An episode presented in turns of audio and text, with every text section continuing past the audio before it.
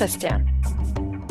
Wir müssen ja das russische Erdgas, das wir bisher immer aus Pipelines bezogen haben, irgendwie ersetzen, damit wir in diesem und auch in den kommenden Wintern heizen können. Richtig? Genau. Und der ultimative Plan aus dem Bundeswirtschaftsministerium lautet, wir machen das mit LNG-Terminals. Genau, wir bauen gerade fleißig auf dem Wasser. Auf dem Wasser bauen wir gar nicht so sehr. Da stellen wir einfach Schiffe hin, die das aufnehmen können und dann wird das an Land weiter transportiert. Sechs Stück wollen wir davon haben und wir wollen auch noch drei Terminals an Land bauen. Also ja. versuchen wir das Erdgas, das wir haben, einfach zu ersetzen. Ist das richtig?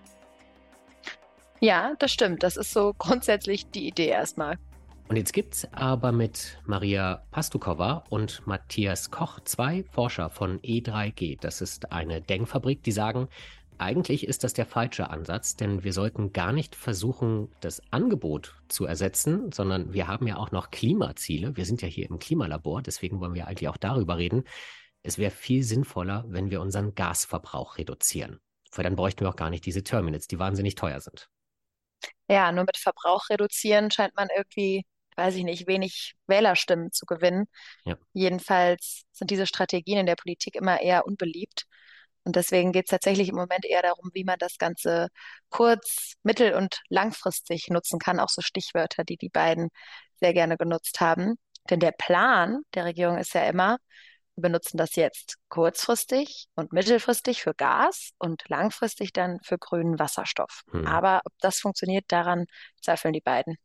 Genau. Die ganze Sache hat irgendwie zwei Haken, die habe ich mir gemerkt. Das eine ist, dass wenn wir einfach nur versuchen, alles so wie früher zu machen, wird uns das wahnsinnig viel Geld kosten, weil dieses russische Gas, das haben sie uns erklärt, das ist einfach vom Weltmarkt verschwunden, denn diese Pipelines lassen sich nicht ersetzen. Und das Ganze dann auf dem Seeweg und als LNG anzuliefern, ist viel, viel teurer und das zweite Problem ist dann eben der Wasserstoff, den du gerade angesprochen hast, weil wo soll der eigentlich herkommen? Weil wir wollen ja nur den grünen Wasserstoff. Also die Frage, bauen wir eine Infrastruktur für viel, viel Geld auf, die wir nachher gar nicht wirklich nutzen können? Oder sollten wir clevererweise vielleicht einfach versuchen, unseren Verbrauch zu reduzieren? Die neue Folge Klimalabor, eine Doppelfolge. Los geht's. Dann sage ich Hallo und herzlich willkommen, Frau Pasukova und Herr Koch im Klimalabor von NTV. Vielen Dank, dass Sie sich Zeit für uns nehmen. Ganz herzlichen Dank für die Einladung. Vielen Dank, schön hier zu sein. In Deutschland werden ja derzeit sechs schwimmende Terminals für Flüssiggas, also LNG, realisiert. Später sollen dann auch noch drei an Land folgen. Und Sie sagen aber, die brauchen wir gar nicht. Es wäre besser, wenn wir uns nachhaltige Alternativen suchen, weil dann können wir auch noch einige Milliarden Euro einsparen. Herr Koch, vielleicht fangen wir mit Ihnen an. Wie soll das denn bitte funktionieren? Also vielleicht fangen wir mit, mit dem an, was die, die Klimaszenarien schon vor der aktuellen Krise uns ähm, auf den Weg geben, das, das, ist den Weg, den wir beschreiten müssen, was die Dekarbonisierung angeht. Und da ist es relativ klar, der Gasverbrauch sowohl in der Industrie, also bei den Gebäuden, das sind die beiden großen Verbrauchssektoren, muss um 30 bis 40 Prozent runter innerhalb dieser Dekade, um unsere Klimaziele zu erfüllen. Also da kommen wir nicht mhm. drum rum und dann kann man immer noch in Frage stellen, ob diese Klimaziele eigentlich schon ambitioniert genug sind. Da sagt die Bundesregierung aber ja, dass das geht, auch mit den LNG-Terminals. Genau, also der Gedanke ist, glaube ich, folgender. Wenn wir das ohnehin tun müssen, dann ist die Frage, wann tun wir das? Und dann haben wir natürlich die Möglichkeit, dass, und so ist es ja zum Beispiel jetzt beim Gebäudeprogramm, das die Bundesregierung vorschlägt, vorgesehen, diese äh, Einsparungen relativ weit nach hinten zu schieben. Mhm. Oder man könnte natürlich sagen, Moment, wir haben eine komplett neue Situation, die Gaspreise sind viel höher als das, was wir vor der Krise hatten. Und, und das ist das Entscheidende, und das ist eben auch, was unsere letzte Studie zeigt, die bleiben so hoch. Das ist jetzt nicht nur eine, eine zweijährige Krise und dann ist wieder gut. Und weil diese Preise hoch sind, können wir uns nochmal neu fragen, Moment, ist es nicht rentabler, wenn wir die Einsparung jetzt möglichst nach vorne ziehen? Und dann kommt eben auch die Frage, brauchen wir dann eigentlich diese Importkapazitäten in der gleichen Menge, wie sie die Bundesregierung jetzt plant? Aber wir brauchen ja auch Erdgas. Im Moment ist es ja so, dass die äh, es nach wie vor Importe gibt in Richtung Deutschland, die nicht aus Russland gekommen sind. Russland hat grob gesagt mhm. die Hälfte der Erdgasimporte ausgemacht. Und äh, ein großer Teil kommt aus Norwegen und Teile kommen dann aus Benelux, die eigene LNG-Terminals schon länger haben und, und dort importieren. Das bleibt also zunächst mal bestehen. Da muss man natürlich darauf hinweisen, dass das auch Infrastrukturen sind, die äh, natürlich eine gewisse Verwundbarkeit haben. Das ist ein, ein, wichtiger Punkt. Aber prinzipiell haben wir ja hier die Möglichkeiten, auf der Seite zu importieren. Jetzt kommt also der ganz starke Schwenk in Richtung eigene LNG-Importkapazitäten aufzubauen. Die Frage ist, wenn man diesen Weg beschreiten möchte, muss man nicht mindestens genauso stark auf die andere Seite schauen, denn es ist am Ende sehr einfach. Man kann entweder das Angebot erhöhen oder die Nachfrage senken. Aber was wir eben in der Studie zeigen, ist sehr klar das Angebot erhöhen heißt in der aktuellen Situation bei dem Weltmarktpreis, den wir haben und der bleiben wird, das ist sehr, sehr teuer. Und das Angebot zu reduzieren, das ist der entscheidende Punkt. Das müssen wir ohnehin. Wir müssen ohnehin, pardon, die, die Nachfrage zu reduzieren, das müssen wir ohnehin. Ja. und jetzt ist es einfach günstiger, wenn wir das jetzt tun. Trotzdem schließt sich das ja nicht unbedingt gegenseitig aus. Also Sie haben ja jetzt schon auch gesagt, wir brauchen erstmal noch Gas eine Zeit lang, auch das, die Nachfrage zu reduzieren. Das wird ja lange dauern. Das heißt, kurzfristig brauchen wir doch Möglichkeiten, Flüssiggas zu importieren. Genau, also was unsere Studie macht, ist konkret, sie schaut bewusst auf den mittelfristigen Zeitraum. Denn wir haben jetzt die Diskussion, in der aktuellen politischen Diskussion ist es ja ganz stark so, es wird ganz stark auf die kommenden beiden Jahre geschaut. Stichwort Gaspreisbremse, ähm, Stichwort diese schwimmenden Terminals, die FSIU. Mhm. Aber wir sind hier eindeutig natürlich in einem Bereich, wo wir über die aktuelle Krise hinausschauen müssen, aus Klimaperspektive aber auch aus der ökonomischen Perspektive und sagen müssen, was ist die bessere Entscheidung? Aus der Klimaperspektive ist es klar, jede Kilowattstunde Gas, die wir einsparen, ist besser für unsere Treibhausgasbilanz. Die müssen wir einhalten. Ähm, das ist sozusagen ohnehin gesetzt. Da ist ohnehin schon schwierig, dass die Bundesregierung nicht aktiv genug ist. Aber hinzu kommt jetzt auch noch die ökonomische Perspektive. Es wird auch noch viel teurer, wenn wir das nicht schaffen, gerade im Gebäudebereich, wo wirklich das Einsparpotenzial enorm ist. Vielleicht können Sie uns das mal aufdröseln, warum es so viel teurer wird. Genau, also was wir gemacht haben, wir haben uns versucht, uns anzuschauen, wie sieht der Gaspreis aus und die Kosten, die Deutschland für den Gasimport bezahlen muss, für den Rest dieses Jahrzehnts. Also dezidiert über die aktuelle Krise hinaus. Klar, erstmal enorme Preisschübe in den nächsten beiden Jahren, aber das Entscheidende ist, es bleibt hoch. Wir gehen davon aus, dass die durchschnittlichen Importkosten für Deutschland pro Jahr um 15 bis 25 Milliarden höher sind als zuvor. Die lagen also bisher in der letzten Dekade lagen die bei etwa 18 Milliarden pro Jahr, mhm. das wir als Deutschland also für Erdgas bezahlt haben. Also es ist im Grunde eine Verdoppelung im Durchschnitt für den Rest des Jahrzehnts. Und das bleibt eben auch in der zweiten Hälfte des Jahrzehnts so. Und was die Importpreise angeht, die, die übersetzen sich dann eben in Preise für die Haushalte, also für jede Gasheizung, aber auch für die Industrie. Und zum Beispiel, wir haben ausgerechnet für eine Familie, die im Jahr 20.000 Kilowattstunden verbraucht, bedeutet das Jahr für Jahr bis zum Ende des Jahrzehnts 1.300 Euro mehr auf die Gasrechnung. Das ist plus minus eine Verdoppelung. Und warum ist das so? Warum wird es so teuer bleiben? Wir haben ja jetzt auch immer wieder Bewegungen gesehen, dass der Preis auch wieder ein bisschen runtergeht. Also insofern, die Hoffnung ist ja auch da, dass andere Länder ihre Kapazitäten erhöhen und dass dann wieder mehr auf dem Weltmarkt zur Verfügung steht. Und wir haben ja längerfristige Lieferverträge inzwischen abgeschlossen, unter anderem mit Katar für genau diese LNG-Terminals, die wir ja wahrscheinlich nicht hätten abschließen können, wenn wir nicht die Kapazitäten dafür aufbauen. Also die Frage der Langfristverträge ist vielleicht nochmal ein, ein, was, was wir dann gleich nochmal vertiefen müssen. Ähm, grundsätzlich, es ist schlicht und ergreifend der, wie sich der Weltmarkt für LNG bewegt bin sehr froh, dass meine Kollegin Maria mit dabei ist, ähm, sodass wir da gleich einmal gemeinsam über genau diese Fragen sprechen. Die, der Punkt ist ja letztlich, durch den russischen Wegfall wurden dem Weltmarkt sehr große Mengen Gas entzogen. Mhm. Und dieses Gas fehlt jetzt erstmal in, sozusagen in diesem Equilibrium aus Angebot und Nachfrage. Und ähm, da, das führt dazu, dass letztlich der Gesamtpreis weltmarkttechnisch höher ist, als in der Vergangenheit war auf, auf der LNG-Seite. Und auch da muss man immer dazu sagen, wir wollen ja im Grunde weltweit weg vom Gas. Das heißt, wir sind in einer sehr schwierigen Balance. Ähm, wir wollen jetzt ja auch nicht ähm, neue Investitionen ankurbeln. Das würde uns jetzt unter Umständen vielleicht in irgendeiner Form, meine, dann könnte den Gaspreis mittelfristig senken, aber das sind wir dann schon in einer ganz anderen Phase, denn da wollen wir schon lange weg sein vom Gas. Aber jetzt in der Situation, also man muss ja tatsächlich sagen, es war ja nicht geplant dass wir LNG-Terminals bauen. Viele Projekte lagen ja auf Eis oder wurden wieder eingestellt, sondern wir müssen ja tatsächlich so ein bisschen schauen, wie wir für die nächsten drei, vier, fünf Jahre tatsächlich auch die Heizung warm bekommen. Und da ist es doch irgendwie nachvollziehbar, wenn die Bundesregierung sagt, okay, dann bauen wir jetzt eben oder wir kaufen diese schwimmenden Terminals ein und stellen dort Schiffe vor unsere Küste hin, weil das der einfachste Weg ist. Es ist der einfachste Weg politisch natürlich für jemanden, sich an die ja. Küste zu stellen und und ähm, sich zu freuen, dass da jetzt ein, ein FSIU andockt. Und ich glaube, der entscheidende Punkt ist nicht zu sagen, brauchen wir jetzt, brauchen wir jetzt drei, vier, fünf oder sechs FSIU. Ich glaube, es ist nachvollziehbar hm. natürlich, dass man in der Krise, in der wirklich auch es letztlich darum geht, funktioniert der Gasmarkt, ist genug Gas im System, dass man natürlich schaut, welche Angebotsmöglichkeiten man da hat ähm, über die FSIU. Ich glaube, das ist nachvollziehbar.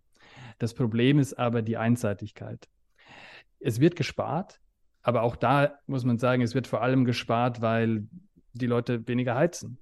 Auch da hätte man stärker einfach unterstützen können, indem man beispielsweise sowas macht, indem man sagt, wenn jemand für 300 Euro irgendwie im Eigenheim irgendwie die Fenster irgendwie mit Dichtungen abklebt und dann Handwerkerin äh, kommen lässt, dann wird es steuerlich absetzbar.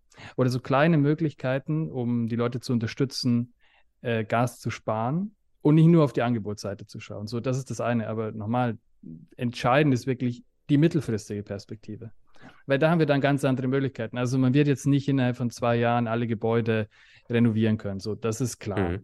Aber wenn wir jetzt die richtigen Dinge aufgleisen, dann haben wir vielleicht in der zweiten Hälfte des Jahrzehnts, also wenn wir sagen ab 2025, ganz neue Möglichkeiten. Weil dann sind plötzlich vielleicht doch die, äh, die Fachkräfte da, um die Reno äh, Sanierungsquote zu steigern. Dann können plötzlich doch mehr Wärmepumpen hergestellt werden. Bevor wir gleich nochmal über das Einsparpotenzial sprechen, das wollen wir auch gerne nochmal tiefergehend besprechen, würde ich gerne tatsächlich nochmal Ihre Kollegin Frau Pastukova fragen, warum diese Preise so mittel- und langfristig hoch bleiben werden. Weil ich frage mich, Russland wird sich doch ähm, auch über kurz oder lang nochmal andere Absatzmärkte suchen. Das heißt, dieses Gas verschwindet ja nicht einfach so vom Weltmarkt. Das wird ja weiter gefördert. Ich frage mich, wohin geht es damit und warum können wir nicht damit rechnen, dass die Preise dann auch wieder sinken, wenn, wenn dieses Gas sozusagen woanders auf dem Weltmarkt landet und sich die Gesamtsituation etwas entspannt? Ähm, das ist tatsächlich eine relativ einfache Frage zu beantworten, denn äh, das Gas, was Russland nicht nach Europa schickt, äh, bleibt in Russland. Ähm, das Problem hier ist etwas anders wie bei äh, russischen Öl- und Kohleexporten, welche zum Beispiel per Schiff oder ähm, per äh, Bahn verfrachtet werden können. Gaslieferungen nach Europa gingen größtenteils über die Pipelines. Nord Stream 1 und 2 äh, waren ja nur die zwei von mehreren Pipelines, die ähm, den russischen mit dem europäischen Markt verbinden. Ähm, insgesamt waren, waren das 2021 circa 155 Milliarden Kubikmeter. Nun, äh, Russland hat äh, circa 80 Milliarden Kubikmeter schon selbst aus diesem Markt genommen, indem sie freiwillig sozusagen die Jamal-Europa-Pipeline ähm, gestoppt haben, die durch Polen nach Deutschland ging. Äh, dann dann, dann äh, ist ähm, die Sperrung von Nord Stream 1 gefolgt. Äh, und danach kam ja die Explosion, diese Pipelines sind gar nicht mehr nutzbar. Ähm, diese 80 Milliarden Kubikmeter sind erstmal komplett aus dem globalen Markt. Es gibt keine weitere Infrastruktur, die es Russland erlauben würde, dieses Gas ähm, zum Beispiel nach Asien oder äh, in die anderen Märkte ähm, umzuleiten. Es gibt natürlich auch das russische Flüssiggas äh, und ähm, das ist gerade so ähm, äh, so ein Thema, was größtenteils unter dem Radar bleibt, was aber jeden Tag wahrscheinlich immer relevanter wird, denn Europa hat in der Tat äh, nach äh, dem Beginn des Krieges oder genauer zu sein, äh, seit Januar 2022 äh, die Flüssiggasexporte aus Russland um 50 Prozent gesteigert. Ähm, das heißt, äh, russisches Gas nach, fließt nach wie vor nach Europa. Mhm. Ähm, ähm, liegt, das liegt größtenteils daran, dass dieses Gas von einem privaten Unternehmen verwaltet wird, das heißt Novatec. Ähm, dieses Unternehmen äh, blieb äh, größtenteils wiederum äh, aus, äh, aus dem steuerlichen Rahmen Russlands ausgeschlossen. Es war eine Art Förderung für, für äh, Flüssiggasindustrie in Russland. Äh, in diesem Sinne hat man damals gesagt, ähm, ist in Ordnung, äh, Novatec ähm, bringt, bringt nicht so viele Steuern rein in die Kasse. der bringt nicht so viel quasi zu dieser Finanzierung des Ukraine-Kriegs. Äh, das ändert sich aber jetzt, denn Kreml hat beschlossen, die Besteuerung der Flüssiggasexporte äh, deutlich zu erhöhen. Ähm, das Gesetz äh, ist noch nicht in, in Kraft getreten, aber ähm, der Entwurf liegt schon vor. Äh, das heißt, auch Flüssiggasexporte werden voraussichtlich politisiert nächstes Jahr und da müssen wir auch schauen, wie sich dann Russland und der europäische Markt dazu verhalten. Äh, viel wichtiger ist natürlich auch aber die Tatsache, dass dieser dass ähm, äh, dieser extrem große Volumen an Pipeline-Gas jetzt nun nicht mehr da ist und wahrscheinlich auch nicht mehr kommt. Ähm, und damit hat nicht nur der europäische Markt, sondern der ganze globale Markt zu kämpfen. Ähm, vielleicht, bevor wir weitergehen, äh, wollte ich nur ganz kurz auf. Darf ich das ja. einmal ganz kurz für, für, da für mich nur, damit ich viel drin, ja. kontrollieren kann, ob ich das richtig verstanden habe? Also Russland will sein, man hört ja immer, dass Russland einfach Öl und Gas dann in Zukunft, wenn die EU das nicht mehr abnimmt, nach Asien verkaufen will. Aber da, Sie sagen jetzt, das geht gar nicht, weil Russland für das Gas einfach die Pipelines nach Asien fehlen, zum Beispiel. Das stimmt. Ähm, also Russland hat schon äh, eine Pipeline, die äh, mit, mit welcher sie China beliefern, das heißt Power of Siberia One. Ähm, ja. Dieser Pipeline hat gerade, liefert gerade, äh, glaube ich, äh, circa 19 Milliarden Kubikmeter pro Jahr. Sie wollen die Kapazität auf 25 steigern. Das heißt ungefähr die Hälfte dessen, was Nord Stream 1 alleine ähm, transportiert hat. Das ist mhm. äh, keineswegs ein Ersatz für den europäischen Markt. Und die Pläne für eine weitere Pipeline, die sind äh, in der Pipeline. Ähm, ähm, schon seit einigen Jahren eigentlich wird die Power of Siberia 2 besprochen, äh, ungefähr seit der Annexion der, ähm, der Krim. Ähm, behauptet Kreml immer wieder, wir, äh, wir werden unsere, unsere Lieferungen so gestalten, dass wir je nachdem, wo der Bedarf ist, aus den gleichen Gasfeldern nach Europa oder nach China liefern können. Ähm, auch eine, Absichts, äh, eine Absichtserklärung mit China wurde unterzeichnet. Das ist auch schon äh, einige Zeit her. Ähm, bisher ist aber noch nichts passiert. Ähm, und äh, der Grund dafür ist, ist höchstwahrscheinlich, dass äh, die chinesischen Unternehmen einfach äh, erstens keinen großen Bedarf an diesem russischen Gas sehen äh, und ja. zweitens auch nicht dieses Investitionssicherheit haben, weil das sind sehr große, sehr langzeitige, äh, langfristige Investitionen, die, sind, die dann getätigt werden können. Und vor allem unter diesem Sanktionsregime sind sie natürlich nicht bereit, da noch Geld äh, reinzupumpen. Das heißt, sie halten es einfach für unwahrscheinlich, dass Russland andere Abnehmer für sein Gas findet. Höchst unwahrscheinlich. Äh, selbst wenn, dann nehmen wir theoretisch an, äh, China würde jetzt sofort zustimmen, äh, dass diese Pipeline jetzt auch gebaut wird. Mongolien, äh, wo möglicherweise auch ein Transitland werden muss, müsste und quasi die asiatische Position der Ukraine annehmen müsste in dem Fall. Ähm, stimmt auch zu und dann fließt das Gas irgendwann, vielleicht in zehn Jahren, weil die, die, ähm, der Bau der Pipeline extrem lange dauert äh, und solche Projekte normalerweise ähm, eine sehr lange Entwicklungszeit brauchen. Zehn Jahre ist ähm, der Zeitrahmen, in welchem Power Siberia One gebaut worden ist. Die Pipeline, von welcher okay. wir jetzt sprechen, ist viel länger und hat und sollte viel mehr Kapazität haben. Das heißt, äh, viel mehr Zeit müsste eigentlich eingeplant werden und das in einem normalen Investitionsklima, nicht in solchen äh, Kriegs, äh, mhm. Kriegszeiten.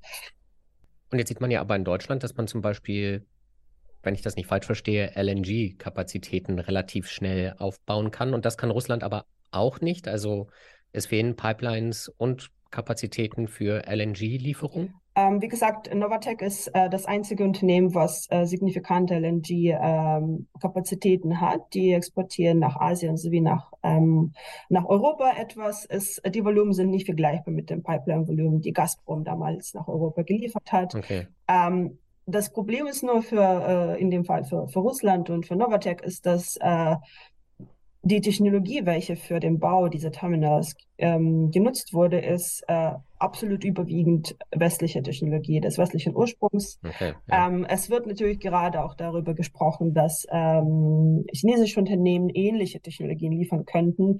Äh, was wir gerade aber jetzt wissen, dass äh, die Technologien, die schon auf dem Markt sind, viel weniger effizient sind und mit viel kleineren Kapazitäten. Das heißt, der Markt ja. gleich auch von Pipeline auf Flüssiggas äh, umzustellen innerhalb von ein paar Jahren, das ist einfach nicht technisch möglich.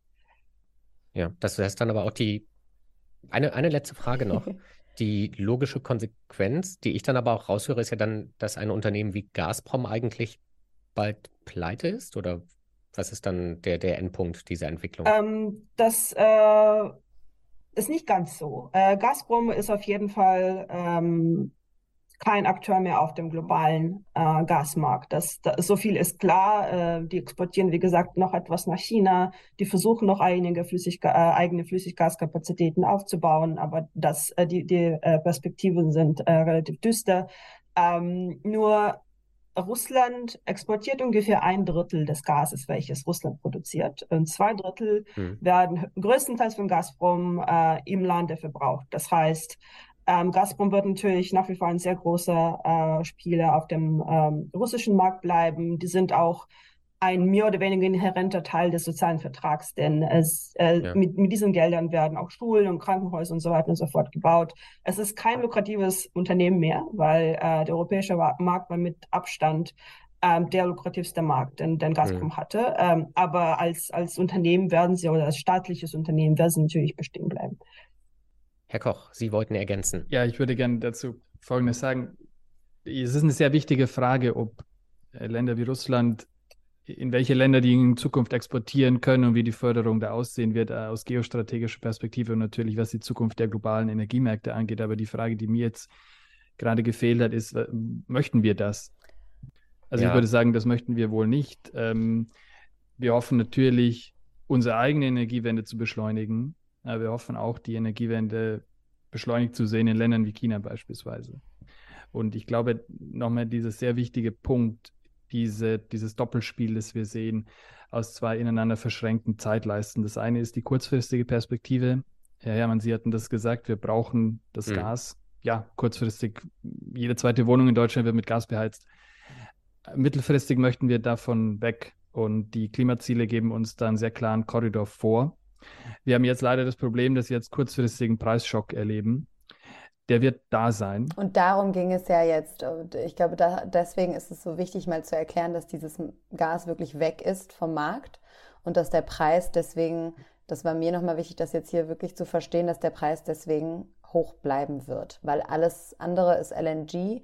Also nur darüber lässt sich die, die Menge nochmal auf die Menge, die wir mal hatten vor, dem, vor der Eskalation des russischen Angriffskriegs, erhöhen. Und LNG ist grundsätzlich teurer, wenn ich das jetzt so richtig verstanden habe. Deswegen müssen wir einfach davon ausgehen, dass das teuer bleiben wird. Ja, äh, so kann man das zusammenfassen und, und die Dimension ist, glaube ich, wichtig, die man anlegen muss beim Teuer. Wie gesagt, diese im Grunde eine Verdoppelung. Ja. Und das ist dann bedeutet dann im Ende, am Ende auch eine Verdoppelung für jeden und jede, die in Deutschland mit Gas heizt. Ja, und das ist ja schon massiv. Das war mir jetzt auch nicht so klar, dass das wirklich so langfristig so teuer bleibt und dass deswegen Gas auch mittelfristig keine gute Idee ist. Also das ist ja dann ähm, nochmal ein ganz anderes Argument. Sie hatten das ja vorhin auch so zweigeteilt. Ne? Die Klimaargumente sind, liegen auf der Hand. Da müssen wir auch gleich nochmal drauf eingehen. Aber dass es auch ein wirtschaftliches Argument ist, überzeugt ja in diesem Land dann doch auch nochmal andere. Im Zweifelsfall die meisten, oder? Und vielleicht darf ich da eine direkte Forderung äh, aussprechen, die wir stellen. Das ist, es bräuchte ein klares Konzept der Bundesregierung, mit welchen Preisen sie rechnet und mit welchem Verbrauch sie in Zukunft rechnet. Und daran sollte sich dann auch die LNG-Infrastruktur, über die wir am Anfang gesprochen haben, bemessen. Nicht mhm. andersherum. Also nicht ähm, jetzt mit großem mit viel staatlichen Geldern. Also die Terminals haben sich jetzt im Preis äh, verdoppelt. Das sind inzwischen also sechs Milliarden, das äh, zur Verfügung stellen, ohne auch sehr klar zu kommunizieren, wie viel Gas soll eigentlich noch importiert und in Deutschland verbraucht werden. Denn genau diese Rechnung bräuchte es, um eben auch den Raum aufzuzeigen für die Alternativen, um die es eigentlich gehen sollte, sprich Industriedekarbonisierung und Gebäudesanierung, Wärmepumpen etc. Wie zuversichtlich sind Sie denn? Weil es ja zum Beispiel bei der FDP von Christian Lindner eher Bestrebungen gibt, nicht nur Gas zu importieren, sondern in Deutschland selbst noch welches zu fördern mit Fracking. Gut, die FDP ist natürlich im Moment in der politischen Lage, in, in der sie immer mit neuen Dingen äh, aus dem Hut äh, zaubern muss, um, um äh, von ihrer politischen Situation abzulenken. Ähm, das sagt Herr Lindner ja auch ganz offen nach den Landtagswahlen. Und wir hatten jetzt über den Sommer hinweg also einen riesigen Streit über AKWs, die also drei Prozent mhm. noch des deutschen Primärenergieverbrauchs ausmachen. Das ist also völlig disproportional. Und jetzt kommt also das nächste, äh, das ist das Fracking. Da sagt selbst die Gasindustrie, das wird drei bis fünf Jahre dauern. Ja. Erneut, da sind wir dann in einer mittelfristigen Perspektive, wo wir mit dem Gasverbrauch schon lange Runden sein könnten. Dann bräuchten wir dieses Fracking nicht mehr. Ja. Das wird dann aber gerne unterschlagen, weil es natürlich einfach ist, Fracking zu fordern und es bei der eigenen Klientel dann leider immer noch zieht. Frau Pastukova meldet sich schon ganz lange und wollte, glaube ich, noch was ergänzen, bevor wir gleich nochmal zu den LNG-Terminals zurückkommen könnten. Frau Pastukova. Genau, also eigentlich zu dem, zu den künftigen Projektionen äh, bezüglich also von, von dem Flüssiggaspreis. Äh, es ist auf jeden Fall ähm, richtig zu sagen, dass der Preis in, äh, in den nächsten Jahren hoch sein, äh, hoch bleiben wird, auf jeden Fall viel höher als das Präkrisenniveau, sagen wir mal, früher 2021. Was aber auch genauso wichtig ist, ist, ähm, wenn wir in die mittelfristig und lang langfristig schauen, ähm, dass äh, die Gaspreise, vor allem Flüssiggaspreise, sehr volatil bleiben werden. Ähm, das hat natürlich zum einen mit der Knappheit des Markts zu tun, das haben wir eben gerade besprochen. Äh, zum anderen, äh, außer der Knappheit des Markts generell haben wir noch so viele Faktoren, die jenseits unserer Kontrolle sind, die aber den Markt komplett durcheinander bringen können. Äh, und wir sprechen hier überhaupt nicht mehr von, äh, vom Krieg, sondern zum Beispiel von den technischen Störungen. Wir hatten ja diesen Sommer diese Explosion beim Freeport äh, Flüssiggasterminal in den USA, was äh, schon mal damals ein, äh, ein Preisaufschwung mit sich gebracht hat. Ähm, solche technischen Störungen, Nord Stream 1 war ja eine, die, die Gazprom behauptet hat, passiert ist. dass äh, äh, wie, wie valide das ist, ist eine Frage, ne? aber erstmal als technische Störung angemeldet. Ähm, so etwas kann auch passieren, wenn wir, sagen wir mal, mit den alliierten Ländern mhm. arbeiten. Dann haben wir äh, einen, einen Riesenfaktor, ähm, Chinas Gasnachfrage. Äh, Sie haben ja früher, äh, ich habe eben gerade gesagt, dass die Gaspreise jetzt etwas runtergehen. Das hat größtenteils damit zu tun, dass China nach wie vor zur eigenen Zero-Covid-Policy äh, äh, steht. Und äh, den Wirtschaftswachstum e etwas hemmt, äh, weil die sagt, äh, wir müssen jetzt ganz streng bleiben, damit wir ähm, die Covid-Pandemie ähm, eindämmen können. Äh, China ist äh, letztes Jahr zum größten Flüssiggasimporteur der Welt hm. geworden, mhm. nach Japan, äh, vor Japan. Ähm, und äh, dieses Jahr aber, und dieses Jahr wurde eigentlich ein, ein noch größerer Bedarf äh, seitens China projiziert. Äh, ist nicht dazu gekommen wegen eben dieser Zero-Covid-Policy. Äh, wie sich das künftig entwickelt, wissen wir auch nicht. Wir sehen ja, da passieren gerade Proteste und wenn, sagen wir mal, nächstes Jahr oder nächsten Frühling äh, die Regierung beschließt, äh, wir öffnen jetzt alle Türen und die Industrie fährt wieder hoch, dann äh, kann der Markt noch weiter verknappt werden. Die Preise schießen wiederum in die Höhe. Und das Fall ein Langzeitvertrag mit Katar abgeschlossen. Daran kann ich mich erinnern, vor ein oder zwei Wochen. China hat ganz viele Langzeitverträge ja. mit, mit den Lieferanten. Äh, und, und äh, die, dieser Vertrag ist aber jetzt nicht äh, weiter wichtig, weil der ähm, einen sehr kleinen Volumen okay. abdeckt. Ich glaube, das sind insgesamt 9,5 äh, Prozent des Gasbedarfs in China. Äh, das, ähm, das ist jetzt äh, ein, ein, ein, eine Zusatzabsicherung sozusagen für China. Äh, aber da, das Hauptargument ist tatsächlich, die Preise werden jetzt erstmal kurzfristig hoch bleiben und weiterhin sehr volatil.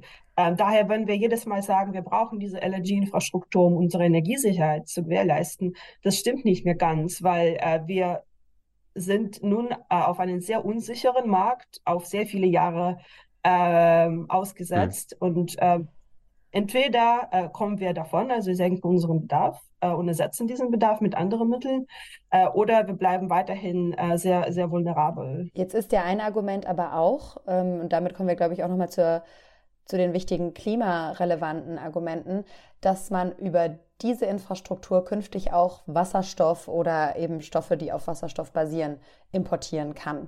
Ist das denn dann nicht eine Infrastruktur, die wir uns langfristig durchaus wünschen? Herr Koch, ich glaube, Sie wollten dazu auch noch mal was sagen. Ja, also das ist ein, das ist ein sehr irreführendes Argument, das äh, muss man so sagen. Also mir ist nicht bekannt, dass man diese FSIU, das sind ja Schiffe, die da anlanden, dass man die dann äh, so einfach umbauen könnte, dass sie dann Wasserstoff importieren können. Aber die entscheidende Frage ist auch überhaupt nicht die technische Möglichkeit, sondern die entscheidende Frage ist, woher soll dieser Wasserstoff dann kommen? Und zu welchem Preis. Das wird auch mhm. nicht beantwortet, wenn es auch von Politikern wie Robert Habeck nicht, die sich dann hinstellen und sagen, großartig, das ist gut für unsere Zukunft. Also Wasserstoff wird mindestens bis zum Jahr 2030, wahrscheinlich deutlich darüber hinaus, ein weltweit ähm, sehr teures Produkt bleiben. Grüner Wasserstoff, wohlgemerkt. Mhm. Wenn wir von anderen Wasserstoffarten sprechen, dann hat sich das Klimaargument also wieder erledigt. Und mhm. dann muss man die Frage beantworten, wer diesen sehr teuren Wasserstoff dann in Deutschland abnehmen soll. Die Antwort ist, die Leute werden den vielleicht abnehmen, wenn subventioniert wird. Aber warum müssen wir dann erst kompliziert Erdgasinfrastruktur aufbauen, damit wir dann subventionierten Wasserstoff importieren können? Wäre es nicht besser, wir stecken jetzt das Geld direkt in die Dekarbonisierung? Das haben wir nämlich in der Hand, dann sind wir auch nicht mehr abhängig von Weltmärkten. Aber für die Dekarbonisierung spielt nach allem, was man liest und hört, der Wasserstoff eine entscheidende Rolle. Und da jetzt zumindest zu sagen, wir können eine Infrastruktur aufbauen, die uns kurzfristig hilft und äh, mit derselben Infrastruktur können wir langfristig, da, das stimmt, da gibt es bisher kaum Zusagen, woher dieser Wasserstoff kommen soll. Aber man muss ja auch die Infrastruktur schaffen, da nicht dieselben Fehler zu machen wie früher und das frühzeitig anzugehen, erscheint mir jetzt gar nicht mal so falsch. Die, die groß, die hauptsächliche Last der Dekarbonisierung wird über Strom getragen und Wasserstoff ist an manchen Punkten einzusetzen, wo es über Strom nicht möglich sein wird. Und das ist vor allem die energieintensive Industrie. Wenn wir zurück zum, zum, Erdgas, dann sind wir, ähm, das habe ich vorher gesagt, die Hälfte der Gebäudewärme in Deutschland äh, entstammt aus Erdgas. Also 50 Prozent, sagen wir mal, der deutschen ähm, Wohnungen sind auf Erdgas geheizt. Im Wohnbereich wird Wasserstoff keine Rolle spielen. Das ist einhellige Meinung und die äh, es gibt noch manche, die ein geschäftliches Interesse daran haben, daran Zweifel zu sehen. Äh, das muss man äh, genau so adressieren. Lassen wir uns über die Wohngebäude gleich gerne nochmal ausführlich sprechen. In dem Fall ging es mir tatsächlich um die, um die Dekarbonisierung der Industrie, die ja auch ein riesiger Gasabnehmer ist. Genau, da ist es tatsächlich dann so, dass es Wasserstoff an der einen oder anderen Stelle geben wird. Auch da ist aber sehr unklar, in welchem Ausmaß denn auch da ist immer mehr, zeigen verschiedene Studien, dass die Elektrifizierung der rentablere Weg ist. Das sind am Ende ja Geschäftsentscheidungen. Und dann ist tatsächlich die Frage, wenn wir in so eine unsichere Zukunft gehen, was den Bedarf an Wasserstoff angeht und vor allem den Preis, zu dem wir den importieren können, warum würden wir das dann tun und nicht jetzt stärker in Richtung Elektrifizierung gehen? Und dann kommt noch ein anderes Argument hinzu. Das ist die Frage der Länder, die uns den Wasserstoff exportieren. Die haben ja auch begrenzte erneuerbare Kapazitäten.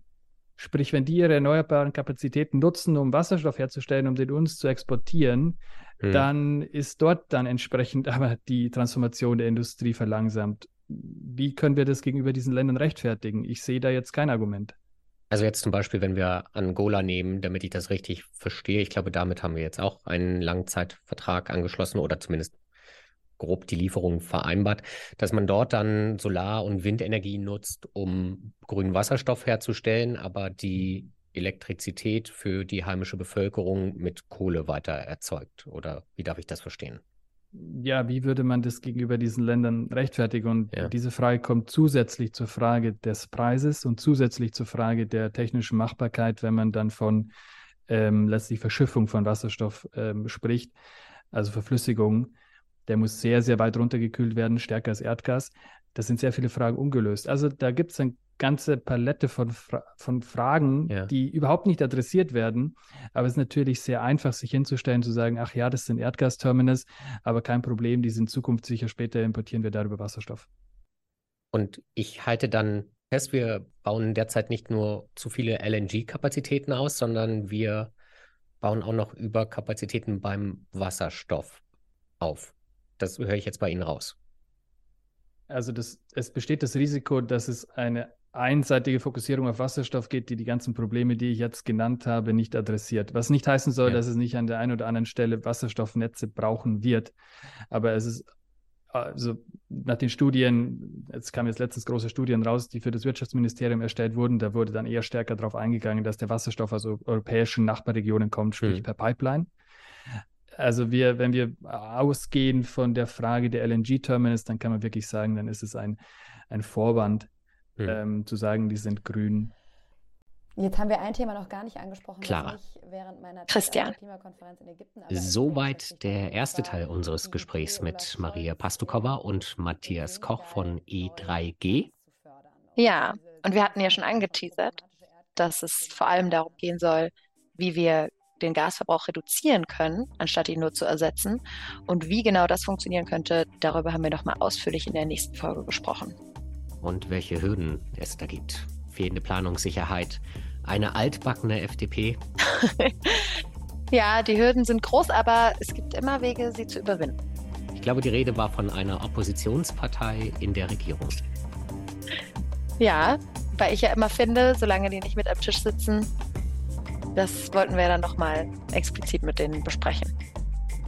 Die nächste Folge, in der wir dann darüber reden, wie wir den Verbrauch reduzieren können, was genau an der FDP so altbacken ist und warum Planungssicherheit so wichtig ist, kommt kommende Woche. Danke fürs Zuhören und bis nächste Woche.